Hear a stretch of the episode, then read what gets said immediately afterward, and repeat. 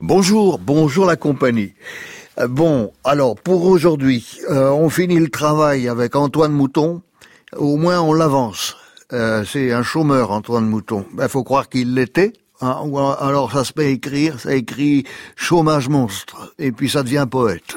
Ah, Mais le travail, lui, ben... Ben, ben, ben le voilà le travail, c'est...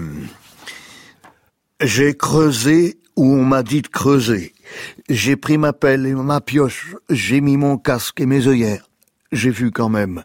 Le travail est un mensonge. Bon, euh, ça c'est dans un poème qui s'appelle Après quoi Chômage monstre.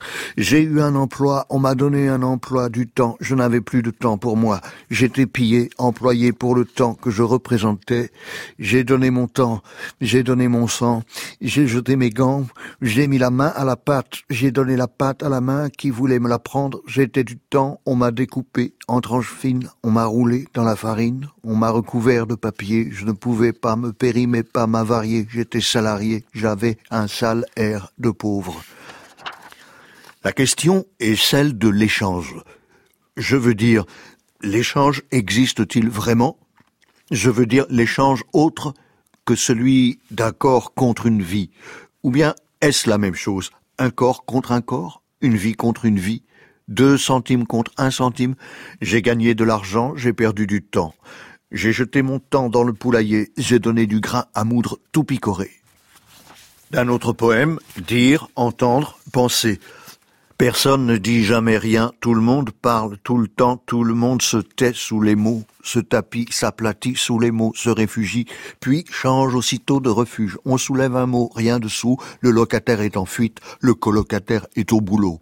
Le sous-locataire est dans la rue, il traîne son silence en silence, il trimballe son bruit tout seul, il a laissé son cri dans une chambre d'hôtel, il doit des nuits que les jours ne paient pas, il a perdu ses papiers, ses mots sont tombés du radeau, de toute façon, on les lui aurait confisqués. Quant à la concierge, elle est dans l'escalier, dit le panneau.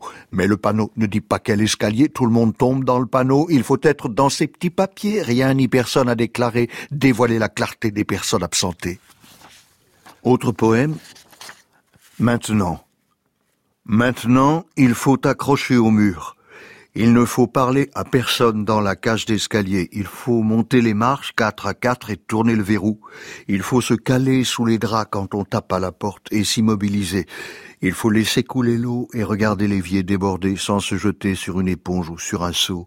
Il faut courir, il ne faut pas se montrer, il faut courir lentement ou marcher vite. Il faut courir lentement mais pieds nus et s'agripper à tout ce qui s'effondre avant que ça s'effondre. Il faut tenir à soi très fort mais pas trop parce qu'on n'est jamais sûr que soi soit quelque chose qui tienne.